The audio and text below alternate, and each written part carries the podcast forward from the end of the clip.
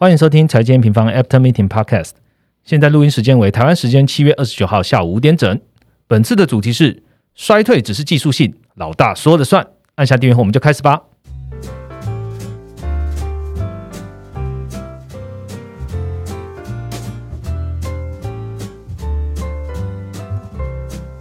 Hello，大家好，我是财经方的 Roger。本周一样呢，有非常多重要的大事哦。除了科技巨头陆续开出财报之外呢，那美国的联准会啊，也在周四的时候有开的这个 FOMC 会议了。同时，美国、欧元区、台湾也在本周公布了 GDP 哦。那如果你想要知道全球重要的经济体和商品的最新基本面分析，要一次看一季的话呢，欢迎加入 MM Pro 来看最新出的八月快报。我们在录音的同时呢。八月快报也热腾腾的寄到了用户的这个信箱里面了。那这一次的呃八月月报了，那这一次的月报的主题是通膨对焦，Q 三为利率与经济的关键转折期。那这一次我很好好的帮大家算了一下这无聊的数据啦，就是我们一篇月报里面总共有大概三十张、三十五张的这样的图表哈，会让你知道接下来这一季。我们最重要的图表是什么？那文字呢？有一万一千六百四十五字，那非常的丰富的五大经济体，然后各个重要全球各个重要的商品，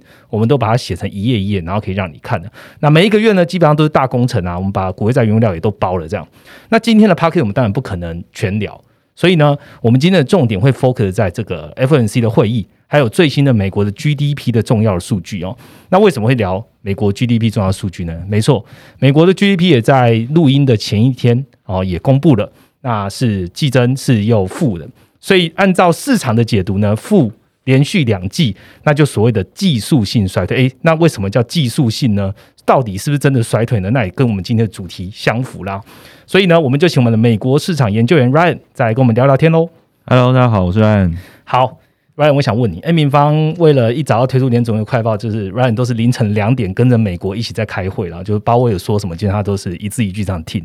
要不要科普一下了？就是一年你到底有几次啊？几个月份要两点起来跟包伟一起开会呢？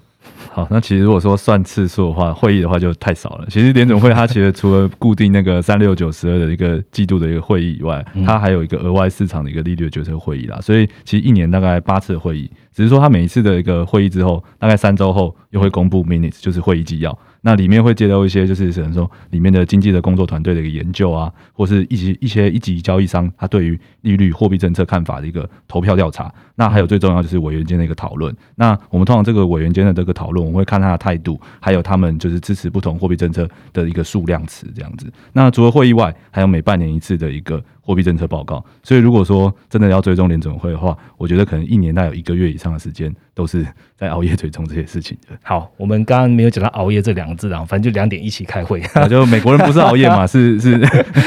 对，美国就是他们的正好的时候。对对对。OK，好，那我们今天节目很精彩了。不过在节目一开始之前，还是请 Ryan 帮我们回顾一下本周的行情重点吧。好，那其实本周行情是延续反弹。那从其实从大概六月通膨公布以来，就是市场对于就是通膨预期已经逐渐的淡化。那配合说联准会鲍威尔他在。嗯，就是七月的会议，首度的提到说，未来的一个某个时间点哦，可能会开始讨论说，哎，放缓升息速度这件事情是合适的，这样子，所以，所以让股市就是不再反映说升息终点有可能会进一步提高的这种不确定性。那短期这个估值的一个修正压力就很明显被释放，所以美股、欧股、台股大概都有个六到十二趴的一个反弹的幅度。那汇市跟债市的部分，其实美元受到这个货币政策紧缩速度有个边际放缓的一个影响哦，其实已经回落到个一零六个的关卡以下了。那美债殖利率其实也是同步的回落，像两年期已经回到二点五帕附近，那十年期的话则是跌到二点七帕，二点八五 percent 附近，对不对？对对对，二点八五 percent 附近。那反映说这一波反弹的同时哦，其实市场是同步的在买美债去进行一个避险的状况。那你可以看到，可能像日元、黄金也都出现一个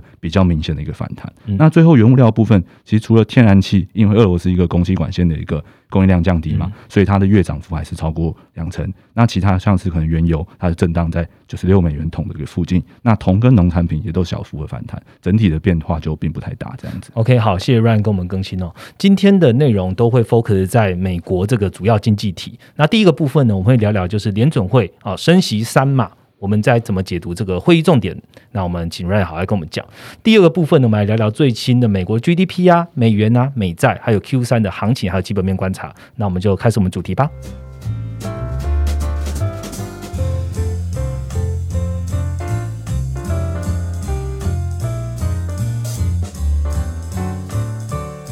好的，马上进入我们第一个主题啦。我来 recap 一下美国六月的 CPI 啦，大家都知道就九 percent 嘛。那当时我们从 Fed Watch 来看呢，七月初哦，大家市场还是认为说升息四码的几率一度过了百分之八，哎，八十 percent。不过呢，在节末期之前呢，比较鹰派的委员啊，其实有出来降降温了。那我想问 Ryan 哦，你认为联准会为什么是升息三码吗？是合理的吗？那联准会本次升息三码的依据是什么呢？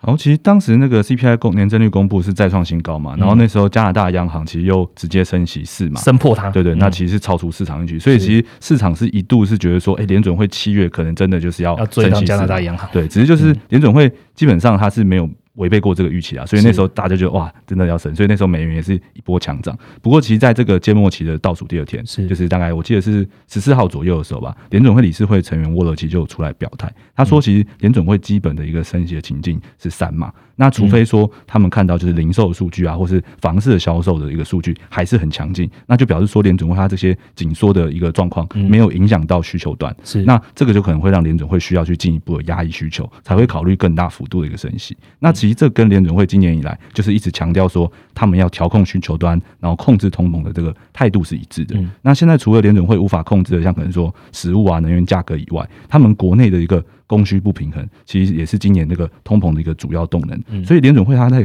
观察这个需求端，也是说我们刚才前面讲零售销售，然后呢。房市销售，或是就业市场的职位空缺这些哦，就是他们希望紧缩货币政策是能够去压抑这样的需求，让供需这个不平衡推动价格上行的一个因素去减少。所以当需求端的数据有如预期的放缓的时候，三码我觉得是非常合适的，就跟沃勒讲一样。那因为他们其实已经在。五月到七月这段时间已经大幅的升息，两码、三码、三码这样升息。那这个货币政策传递到实体经济又需要时间，所以它不会立刻的反映在所有的实体经济数据上面。所以我觉得他们这样的呃升息三码的举措是合理，那也适合的。那另外的话，其实我觉得可以提一下，就是他们在前一次六月会议的时候，其实有讲到说消费者的一个通膨预期，还有市场的一个通膨预期，其实有一个回落的状况。嗯，那。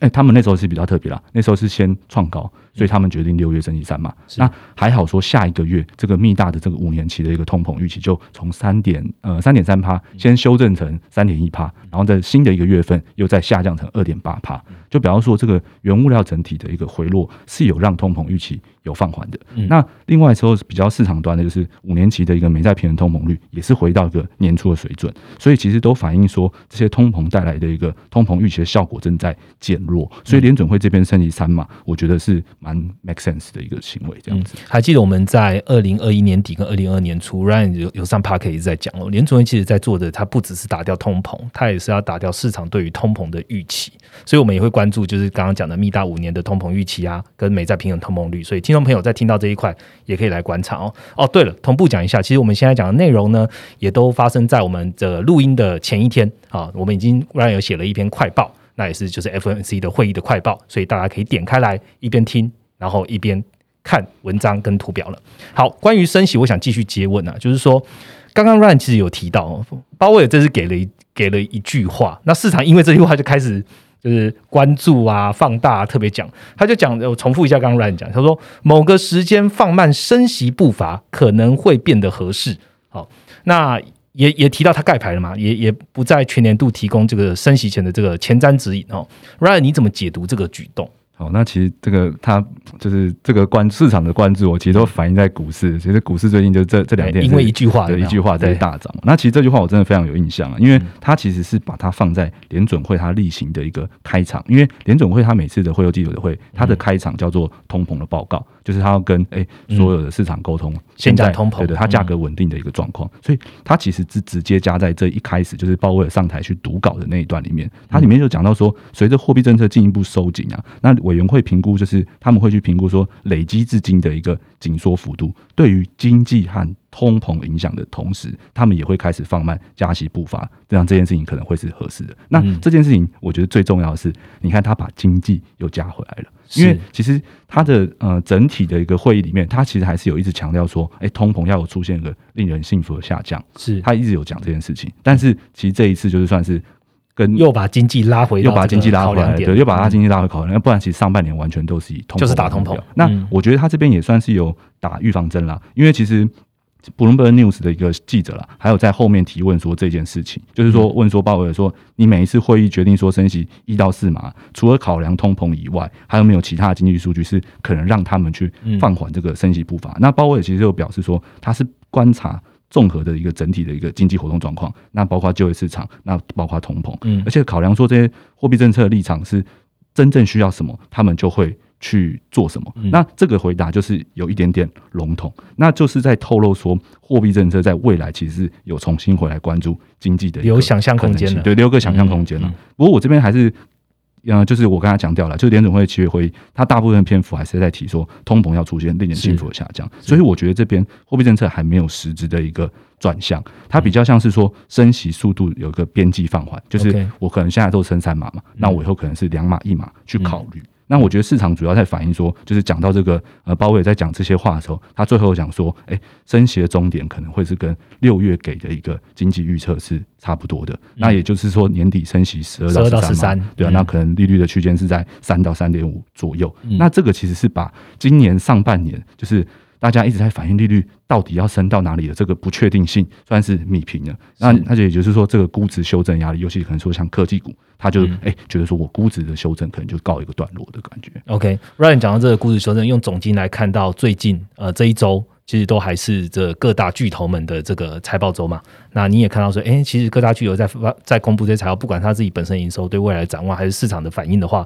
哎、其实都有慢慢 mapping 到就是估值修正到尾声这样一个条件哦。哦，对啊，其实这次还算蛮特别的。假如说你真的看财报的话，你看像沃尔玛，它去下调下修它的一些营收的那个前景的时候，它其实都继续下跌。但是科技股哎、开出来、诶稍微好一点，它就会反弹。这就跟上半年其实有点不一样，就变成说最弱势的原本是因为估值在修正嘛，是那它现在最弱势的这些股价都可以在这边有个反弹筑底的一个现象，这样。嗯这跟我们讲的是有点像，我们也原本也是在说 Q 三本来就是利空测试的时期嘛，那现在就在测喽，就是估值接近尾声了，那前景修正的时候会到什么时候？接下来就是要看我们讲的经济的对焦。那在讲这个经济面之前啊，我我再来问联总会好了啊，就是说我还记得很清楚，就是七月初啊，这个大麦空的作者就是 Michael Berry 嘛，他有出来说，哎、联总会说表说半套，呃没有说完，然后就开始贴在 Twitter 上面就贴了。那当然，很多的媒体就开始去看这件事情。哎、最后他其实把推的弄掉了嘛，他把它删掉了，对对对，他常常这样。对他先放炮，然后在最后觉得好像怪怪的，然后把它拿掉。那其实就我们的就是总经的这个呃分析哈、来看一下，就是在那一那一次之后呢，其实 Ryan 也有帮大家追踪一下缩表的状况。那呃。礼拜四的联总会会议呢，我们本来就会做一些这个缩表状况的 update，那其实也写在这个快报里了。那也请 Ryan 跟我们分享一下，就联总会现在资产规模啊，它现在状况是什么？好，那其实联总会它缩表方式是非常透明的，就基本上是没有可以偷偷操作的空间，所以我觉得这也是 Michael Berry 后来把文章删掉的一个原因。虽然他常常删文，但我觉得他这篇删的是蛮有道理的。对，就是其实我们去观察，就是美债的部分，它的到期的赎回啊，它都有公布在纽约联储的官网。那从六月启动缩表到现在，就是大概七月二十号的数据啊。现在有有一期新的，但是我这边因为我们录制的时间，所以我是够讲七月二十号的。嗯那其实联总会的资产负债表，它大概下降了。一百五十八点三七亿，那其中美债是下降大概三百七十七点五而已。那跟之前预估的一样了，它比较集中在就是先到期的一个短端的一到五年期的一个美债。那 MBS 虽然出现一个逆势的增加，就是一百八十八点一五亿的一个现象，但是嗯这个是跟它的一个呃，就是 MBS 的特性有关了。就是 MBS 它这个本金的赎回，它的一个呃决定权是在这个房贷者。那是他如果说他没有要，他们也要提前还款，那其实这个东西就不会被赎回，他就知道时间才会赎回。那如果说他想要提前还款，那才会就是诶、才会在这一次的赎回里面。嗯那这个东西的话，就变成说，因为我们现在还在一个快速升息的阶段，所以基本上不会有人去提前提前还款因为你提前还还款，如果你要再贷的话，你就是比较贵利率嘛，所以这个东西本来在这一次就比较难发生。嗯那其实联准会其实也早就有讲过会发生这样的一个状况。是那另外一个部分说，这次为什么会逆势增加？就是其实是因为 MBS 在购买的时候，它其实采用一个 TPA 的一个方式。那简单讲啦，就是说它从交易日到交割，其实需要一个一到三个月的时间。就它真正交割需要可能呃，现在应该快一点，以前话到大概基本上要两个月、三个月，现在可能最快可能也可以一个月就交割。那这个就变成说，反映在现在资产负债表的一个 MBS 的变化，不是现在的这个时间点，不是上个月的，它可能是 Q one 底，然后 Q one 出的时候再往前推一季，对对对，可能是那个时候的一个购买交易，所以接下来的 MBS 的持有量还是会逐渐下滑。那鲍威尔其实在这一次的七月会议的一个记者会里面也有讲到这件事情，所以其实联准会是真的在紧缩货币政策，那也持续的回收市场的一个资金。OK，好，那我问完这个联总会缩债的状况之后，我就来问大家，知道联总会最重视的其实就是通膨跟就业，然后。通膨的部分，我们应该提了 N 次了，就是说，我们一直在讲，就是通膨看起来是因为机器啊需求放缓啊，那已经发现它是见高了。那这部分呢，市场在呃通膨上一次六月的 CPI 公布之后呢，从市场的走势你也会知道市场的预期是怎么样。那我们来问就业好了，就是联总会在这次的声明稿中啊，有评论就是，哎，消费支出跟生产端出现放缓的内容。那也你觉得联总会他们？会在声明稿写出这个，是不是也认为说，哎，接下来经济会遇到影响啦？那是不是也会影响到他们最关注的就业呢？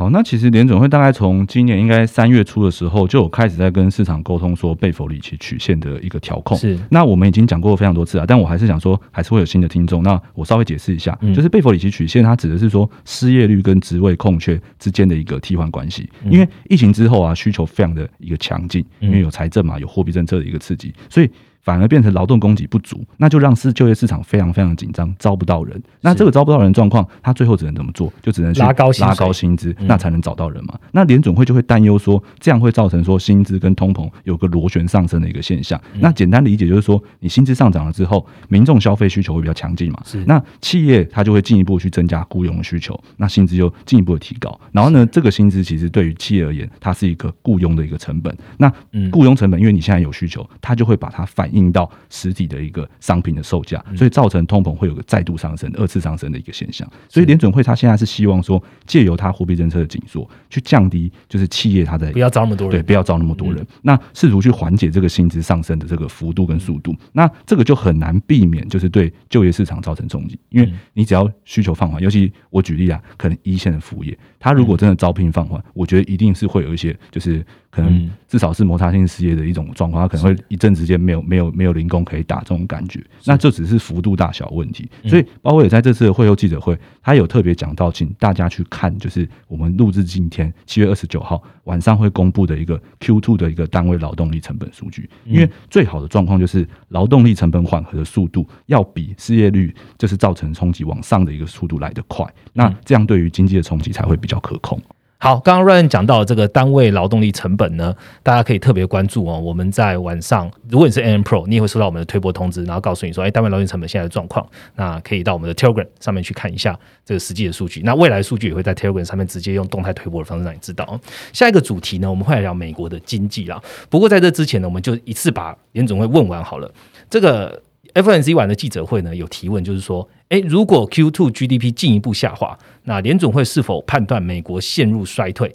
那衰退的定义是什么？这是记者提问的。那当然，我们录音的今天呢，已经知道 GDP 确实持续这是季的看起来是在下滑的。那 Ryan 可以借由鲍威尔的回答，告诉我们联总会现在认为的衰退究竟是什么？好，那这个部分其实我记得之前 Podcast 其实有讨论过了，就是其实市场。跟经济学家的定义其实一直都不太一样，像市场普遍就认为说两季的一个 GDP 季减就是技术性的衰退。是那鲍威尔其实在这一次他有讲，他说他不会对这个做出评断，他不认为，对他不认为，因为他认为说真正的一个经济衰退是你要看到很广泛的行业，就是几乎所有行业都不如衰退，而且它的持续时间要超过两个月以上，而且还要有很多的实际的一个具体的测试。那目前看起来并没有发生这样的现象，因为他的举例就是讲说，因为还有很多行业都还在招聘。是，那就比方说就业市场非常的强劲，那没有没有看到一个广泛的行业出现就是衰退的一个现象了。嗯，那不只是我这边，我觉得我要稍微讲一下，鲍威尔在这一次的会议，他在论述这个软着陆的时候，还是就是表态说他就是能够希望在压抑就业市场的一个需求，就刚才前面讲的贝弗里奇曲线，嗯，然后去降低通膨的情况下，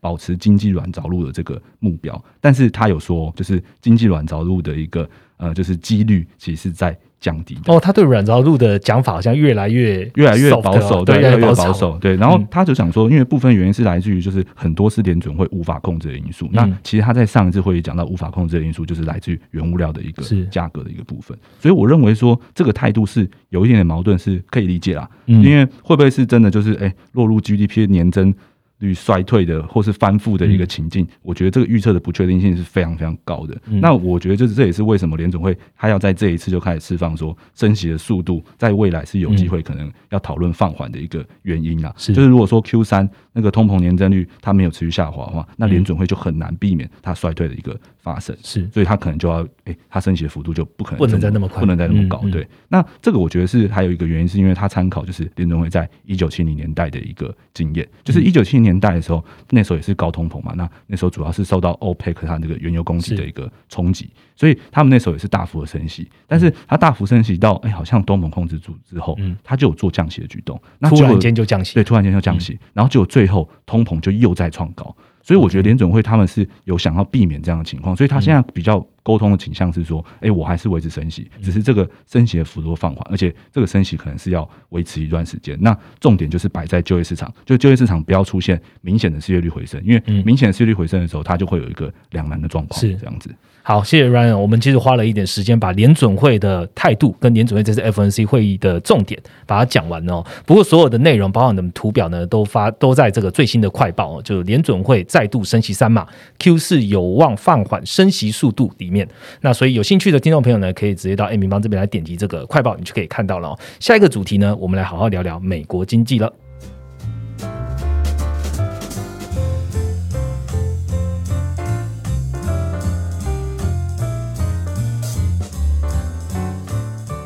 好的，进到我们第二个主题了。第二个主题来好好聊聊美国经济。那聊美国经济的同时呢，也要推荐听众朋友，就是如果你现在是 MM Pro，那也可以打开我们最新寄出的月报。那这个月报的主题呢，刚刚讲过了，就是通膨对焦 Q 三为利率经济的关键转折期。那当然有一个很重要的重点，就是不能避免美国老大哥现在是怎么看哦，他的利率啊，他的经济了。那就先聊经济。美国 Q two GDP 刚刚已经讲过了哦，季增年率是负零点九 percent。那虽然说小幅优于市场预期了哦，但仍然出现连续两季的绝对值下滑。那从细项来看呢，哪一些表现是特别要关注的呢？Right？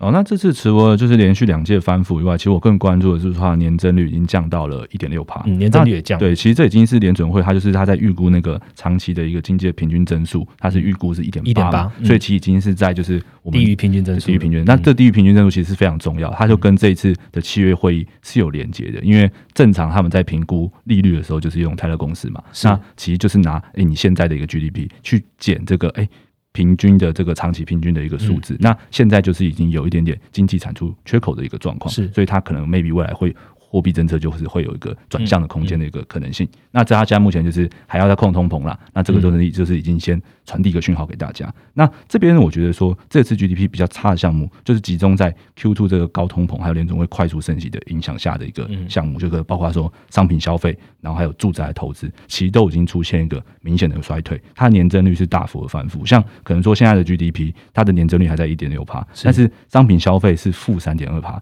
那住宅投资更是负五帕。所以其实主要不好的项目都是受到联准会的一个紧缩的调控需求造成的。那如果说你从其他部分来看，其实就没有这么的超高，对，就你可以看到说，现在因为就业市场很强劲，所以它的可支配所得还是在上升的。那服务消费是非常强劲的，服务消费的年增率还有四点六帕，所以其实远高于长期的一个平均嘛。所以，比方说美国民众他工作收入的增长还是很快，那就给予消费有一个下档的一个支撑。那只是说现在这个消费的下档支撑都集中在服务业这样子。是。那另外还有一个，我觉得看起来也是诶没有这么糟的一个数据是民间库存的一个部分。那民间库存它其实在这一次。是负二点零一个百分点，那就表示说现在就是。哎，库存还是有一点点下降的一个趋势，就是说，哎，现在已经货币政策非常的紧张了嘛，就已经紧缩的很快了。那消费也已经就是开始出现一个变慢了，那甚至可能说企业的一个供给也有可能在 maybe 出现一个缩手现象，但是没有出现很严重，就是堆积，没有堆积，没有出现一个去库要很严重去库存的一个现象。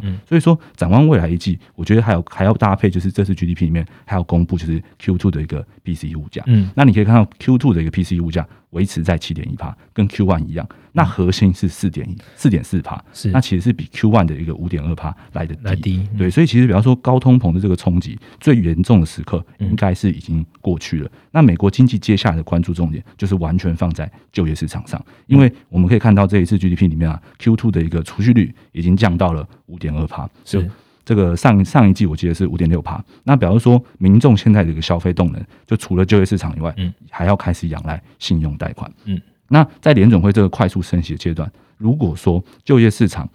它如果出现放缓，那对于民众的一个还款能力啊，或者一个消费动能，就会有很严重的影响。所以，真的整个 Q 三看这个经济前景下修，为什么我们会放在就业市场，就是这个原因。嗯，其实你如果在看就是 N 平方方的短评啊，或者说我们在讲美国的快报，我们也开始在慢慢关注，就是初领。啊，失业救济金或者连续呃领失业救济金这个人数上面，其实我们在关注的就是刚刚阮讲的。对啊，这个这个我补充一个好了，就是因为联总联总会那个鲍威尔这次有特别去讲说，他觉得这个出领啊是因为季调因素。那我我我我这边讲一下我的想法，就是如果你去看像可能说非农就业，它有分就是季节调整跟每季节调整。嗯，的确啦，就是。非季调之前都很高，是。像我记得好像非季调好像还有到九十几万的月增幅度，嗯，但是因为我觉得就是你经济数据长期统一都是有季调的嘛，又不是。又不是今年第一次季调，对，又不是今年才有，所以那个季调本来就应该是正常的一个状况。然后呢，像可能说家庭调查的部分，就是就业报告里面家庭调查部分，它也实际上就是减少啊。它四月的时候就有翻覆过一次，嗯，所以其实我觉得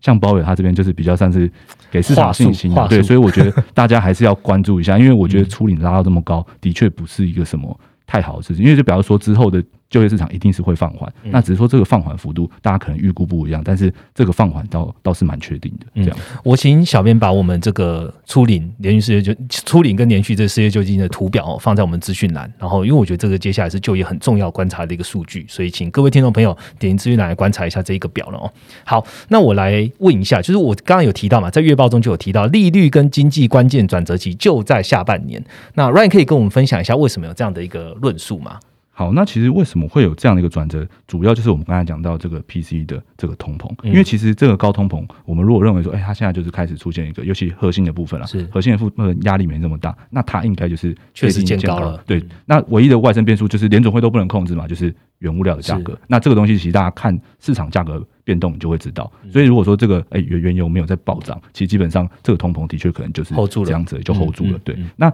这个东西现在目前是配合，就是从五月之后的一个快速升息，所以其实 Q 三会反映很多经济前景加速下修的一个状况。因为你看嘛，像可能民众现在他已经是需要靠消费贷款去做消费，然后呢又升息，所以你可以预见到说 Q 三它需求一定会放缓。然后呢，高通膨的压力又不会这么快缓解，所以我觉得这边会是利率跟经济关键转折的的原因就在这里。那联总会它就是目前虽然说了，就是已经缓和了，就是再上调利率的不确定性，使得那个股市的估值的修正是有点减缓，压力是减缓了。但是你如果说搭配就是 Q 三可能经济的数据还会再再进一步的下修，那企业财报其实它的基本面的因素也还没有完全的开完，也还没有完全的确认，所以我觉得。市场它能不能够去消化这个经济前景的修正，其实还要再观察的。对，那如果说你诶可能真的把整个企业财报看完之后，那诶你发现诶可能说普遍的行业。它都开出的还是比较好，然后它的展望没有下修很大，那这边的确就是估值的调整就修完了，然后呢，经济数据就变成说是一个最后确认，因为它可能开很烂，但是可能最烂就在这边这种感觉。嗯，我们其实，在创办人撰文里面也有提到，就是说，哎，其实有两种情境啊，一次就是说企业财报如果真的呃很不好。然后股市一次性的把它消化完，那可能就会带来比较快的一个看到复苏的一个状况，但也有可能像是温水煮青蛙嘛，就是说，呃，企业现在看起来截至目前为止啊，企业财报其实开的也没有太差，对，然后股市的反应也还不错，那看起来你要说一次消化完，看起来也没有，但经济的对焦可能就会再往后递延一些些。不过怎么样，我们还是可以看到，就是说，哎。Q 三跟 Q 四看起来就是一个蛮明确的一个转折的时期了。对，那请各位一起来关注了，因为本来利率就是关关关系的，就是通膨跟经济的牵引他们的一个很重要的因素。那联储会透露一点点讯息，是不是真的是这么做还不一定哦。所以就再来看接下来联储会他们的动作。那联储会动作是什么？当然就是跟这些基本面数据会有关系喽。对啊，其实这边我补充一个啦，因为其实像为什么会说它是关键的一个转折原因，是因为其实通膨的。压力已经出现了嘛？反映在经济数据上。那经济数据这个需求的强劲，它其实跟通膨是一个矛盾的现象，对，就是你不可能要需求放缓，然后呢通膨又很强。那当然，我们今年以来就一直有供应链啊，或是像原物料这种外生变数的问题。但是这个两个东西都是有缓解的状况了。就像可能说，你看原油嘛，它最高不是冲到一百三、一百四，是。那现在也回落到九十六，其实这幅度是回落的幅度是非常非常大。那农产品就更不用讲了，是。农产品也是回落幅度超大。那另外像可能说像供应链这件事情，其实中国也都完全解封了，所以其实这种外生变数，我觉得是有办法好。像现在唯一剩下的变数，可能只剩欧洲了啦。对，就是欧欧欧洲欧洲那个看那个闹剧什么时候结束。那我觉得剩下就是需求的这个放缓，是真的能够跟通膨一起回落的。那它就会造成创创造一个比较好的一个转折，这样子。嗯嗯，我我觉得欧洲很有趣，我可以跟听众朋友分享，因为我们本来都会看我们 N 平方前台那个景气循环嘛。那欧洲好不容易，它比美国慢一些，然后它终于到了就是扩张阶段，然后它它从复呃衰退到复苏，然后终于到扩张阶段。诶，感觉欧洲开始它一片向荣的时候，诶，突然间因为这些外生变数，它就现在又到了第二象限。所以就是欧洲现在是比较辛苦的经济体是没有错的哦。好，那我们再来问一下刚刚讲的经济的状况。上礼拜其实，在比比安娜在我们 p a r k e s 里面，他就有聊到就是十减二 Y，然后十减三 M 这一件事情哦。那看起来，呃，十减三呃，虽然说也是接近倒挂的阶段。那联总会这一次又升息的三码，我们其实，在上礼拜就有讲，哎，如果联总会升息四码的话，换算一下，其实就是倒挂了。那现在看起来就是升息三码，所以也没有到立马的倒挂。那我想问，就是美债的部分呢？就是 Ryan，你怎么看接下来美债？好的走势。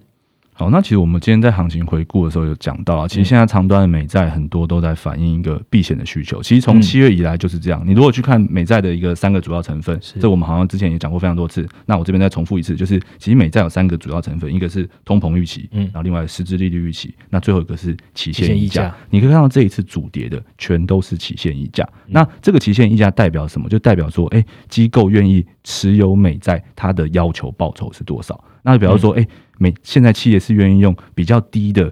呃利率，我就愿意拥有这利率，我就愿意拥有美债。比方说它是有避险需求存在的，那我觉得这个为什么会现在出现这样的现象？明现在缩表啊，照理说可能不应该有这样的现象。我觉得主要原因就是因为现在联准会其实它在这个七月的会议，它就是给出了一个利率的一个可能上限的重点，maybe 就是三到三点五帕。那比方说它就跟呃科技股一样，它的一个 修正的压力就是货币政策紧缩让。呃，美在下跌的压力开始变小，对，所以我觉得这是算是一个边际的一个放缓。那其实这边我都要提醒啊，就是我在这一次的月报，我剧透一点点，就是其实我觉得长端的这十十年期的美债，它的一个呃合理价位，其实真的可能在三趴左右。因为你自己想嘛，其实如果短端的就可能说隔差的利率上到三点五趴，然后呢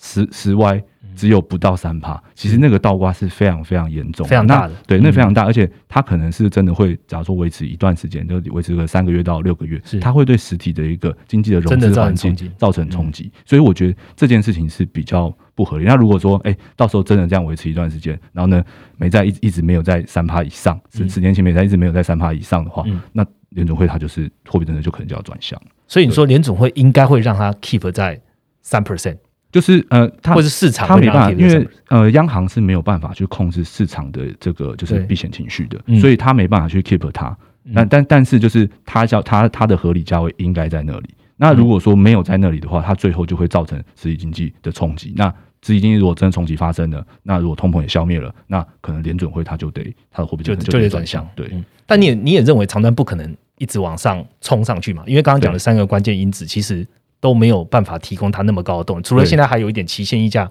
可能会影响之外嘛？它期限溢价现在是比较是压抑的，哦，是压抑。以前往上推就是通膨预期嘛，然后呢实质利率预期，然后现在这个哎通膨预期哎因为原物料回涨它也消灭，那这一次讲多哎它的可能说未来有机会转向，那利率的实质利率预期也也也也是被消灭，就只剩下期限溢价。但期限溢价它又是避险的一个，就是现在市场在反映避险，所以它其实蛮受压抑，所以它往上值率往上走的时候，可能都。会是一个长期投资的一个好的时间点。嗯，好，谢谢 Ryan。我们这美债讲完了，还有另外一个重要的就是美元哦。今天我们录音的时候的美元指数是一百零五左右啊，一百零五点多。那其实还算高档支撑啊，因为其实最近期的新高是一百零九嘛，那也稍稍回落这样。那我想问 Ryan 对美元的看法，那其实也想要好奇问一下，就是很多人在讲啊，美元很高啊，海外的这个新兴市场它就会受到一点压力，资金就会外移嘛。那我想问就是说，哎，美元现在还是 hold 在算是高档的情况下，这些海外的新兴市场是不是受到美元的紧缩，还有持续会有经济的冲击？呃，那我觉得其实现在，因为其实就是尤其是七月这个联准会之后啦，我觉得之后再进一步加速升息的的几率，几率其实是变低。然后呢，它就是会有开始有个边际放缓的一个感觉。边际放缓就是说，现在都升三码，以后就是两码，两码，对，然后一一直到它的最终的目标。那它最终目标也给的很明确，所以其实美元的一个。那个支撑那个上行的动能，的确是有因为这样放缓。那它现在能够支撑在这边的原因，其实就我们刚刚有讲到，可能说像其他最大不确定性还在欧洲，就可能欧洲如果真的因为能源的问题，它的经济复苏的力道比美国低，那钱自然还是会往美元美元指数这边走。经济差造成的，对经济差。那除了经济差以外，你如果经济差真的反映出这样，那你货币真的差也会拉开。因为联总会它现在目前还是鹰派哦，它虽然有透露这样的讯号，但是它这个透露讯号，我还是之后还是要升息，没有说不紧缩，对啊，我没有说不紧缩。我只是升息变慢嘛？那如果说欧洲因为诶经济的因素真的没办法这么像联总会这样就是言行一致的紧缩的话，那可能还是会继续推升美元指数。但是就是因为它的最终的一个利率现在目前看起来已经是被确定的了，所以。就是可能上行的动能会比较有限，它就变成说一个下游支撑、上游高档的一个状况，所以可能像可能高档震荡已经在一零六以下嘛，那可能一零五到一零九之间，就是它就是一个大区间的一个震荡了。嗯，那在海外的经济体，他们会跟着有什么样？像譬如说欧洲啊、日本、台湾，你怎么看？其实这像这一部分的话，我觉得美元不要强涨是比较好的。对，因为呃，这但这个这个我觉得算是比较像这个议题之外，就是美元反而是你就是假如说你在投资国际市场的时候，美元就是你的主要的现金部位。对，那这个东西的时候，它反映的就是说，哎，我如果增加这个美元的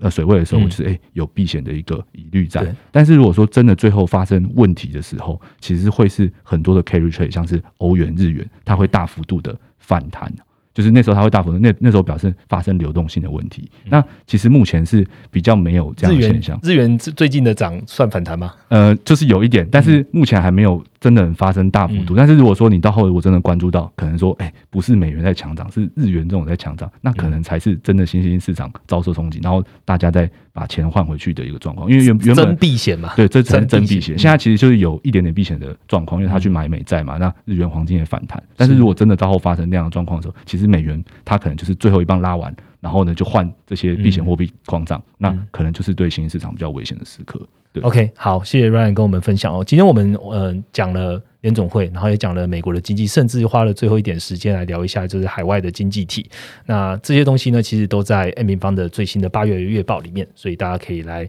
M 平方官网来看一下。今天也有一周一图表哦，今天一周一图表跟 GDP 也有很大的关系啦。哈，因为市场很多人在看 GDP 之前，他都会拿一个。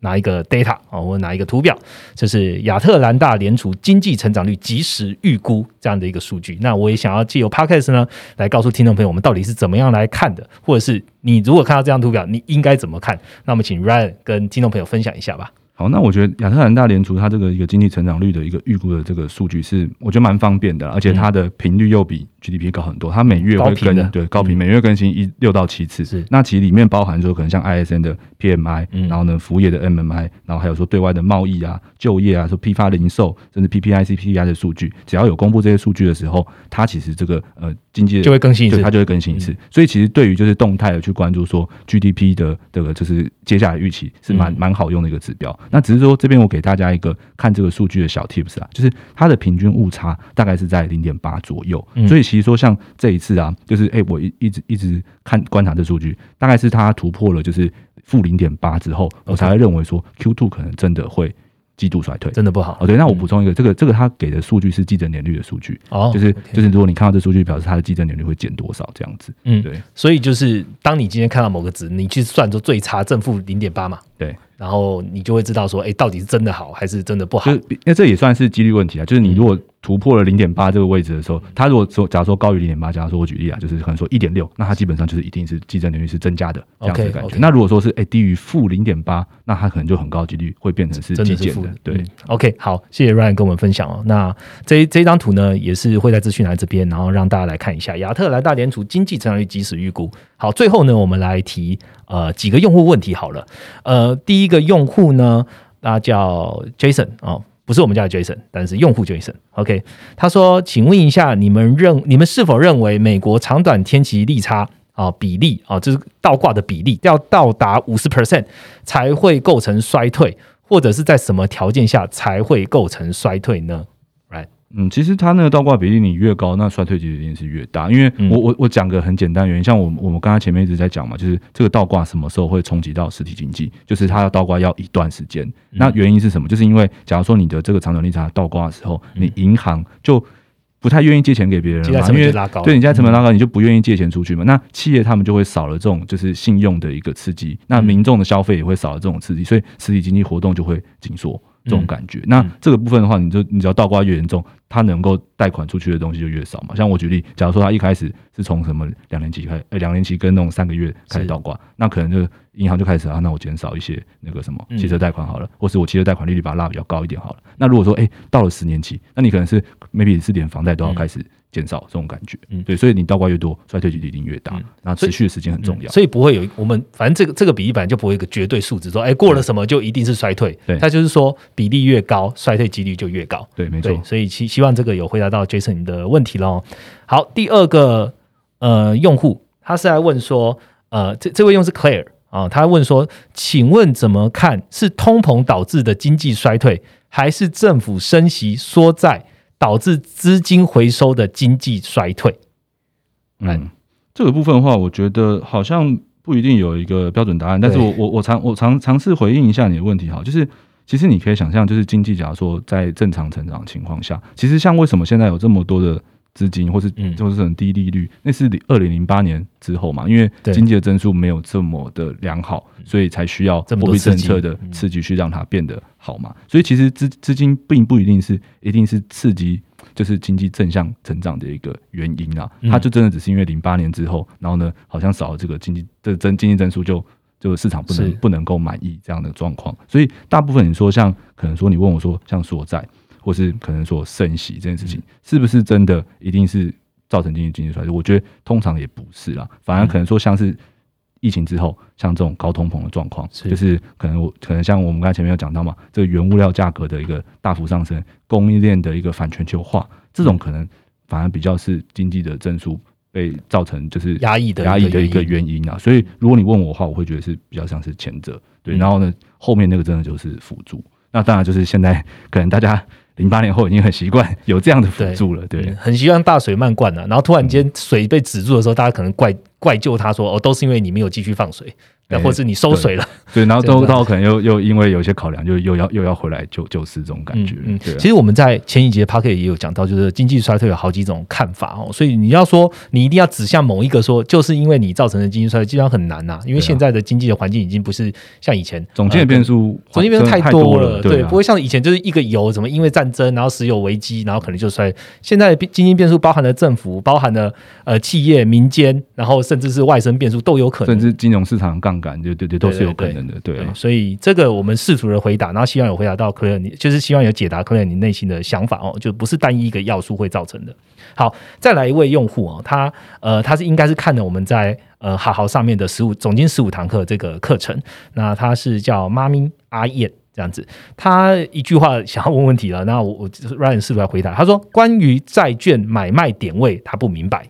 嗯，对，问的很简单，所以 Ryan 试图回答一下吧。其实我我觉得这个也用很简单的方式先回嗯回答他一下哈。其实我们买进债券的时间时间点啦，通常就是经济它步入衰退。那经济步入衰退的时候，联储它很高几率就会做一个降息的举动。是那其实在这个债市，你就是要投资在这种时间才是最好的时候嘛，因为它快速降息，那你的债券价格就会快速的走高，殖利率会快速地往下走，这样子的感觉。那如果说反过来的话，可能就是它要准备紧缩的时候，那可能准准备紧缩的时候就是哎经济状况还不错嘛，那经济状况如果不错的话，那你债券里面我们刚才前面讲的一些避险的因子，它可能就不存在。我可能去买股、买其他的资产会是比较好。那联总会又升息，那所以你殖利率走高的时候，你债券价格就会下跌。所以其实基本上就是跟着联总会的一个升降息循环。而且我这边其实我觉得债券在长期投资上，我觉得反而是一个呃比较掌握度算我觉得算比较高的一个呃商品，因为其实升降息的一个循环其实是蛮明确，比较好抓，它不会嗯这一季。这季升，下个下一季就降，其实很少是这样，通常都会维持一段时间啦。对啊，嗯，所以呃，如果你有在看总经四五堂课哦，不管是这个妈咪阿燕，或者就现在有兴趣的听众朋友，呃，债券其实它是一个相对比较好操作的市场。然后呢，要在什么时间投入？刚刚 Ryan 有讲了，就在呃降息的时候。那应该就是呃，我们比较好投资债券的时候，因为它降息就是因为景气不不太好嘛。那这个这个状况期望这个联动呢，跟景气循环是有很大的关系。我补充一个，就是我们其实，在 ETF 课程的时候，我们不是有把，因为我们其实正常把景气循环分成四个象限。对对对。其实像你美债的一个。部位要提高的时候，其实，在趋缓象限的时候，其实基基本上就已经可以开始，因为它那个时候可能就是它升息循环的一个终点。像可能说，为什么我们今年哎，podcast 的内容一直在讨论说，联总会给出了一个利率的终点后，市场为什么可以在估值就立刻的压力缓解，然后或是可能美债的一个长期投资的时间点就到了这个主要原因就是这样。那这个当然还是要看联总会到后还会再上调，但是目前看起来是你只要通膨没有在恶化，那它上调几率就比较低了。好，谢谢 Ryan 帮我破梗的，因为我原本就是要铺说可以看我们 ETF 的。景气循环投资在什么样的象限最适合投资债券？而且在什么样的时象限呢？适合投资其他类别？其实，在 ETF 课程里面呢，我们都有 cover 到。所以你现在还想要投资 ETF 的话呢，可以直接到 N 平方的总印象学院来看。哎，为什么要讲就是总经十五堂课啊啊，或是 ETF 的课程呢？其实要打到最后呢，也要跟各位听众朋友分享 N 平方现在的总经知识节。那我们还在现在还在这个活动档期里面哦，在这个时间内呢，你只要到我们的总经信商学院点击我们的 M 面总经知识节的任何一堂课程，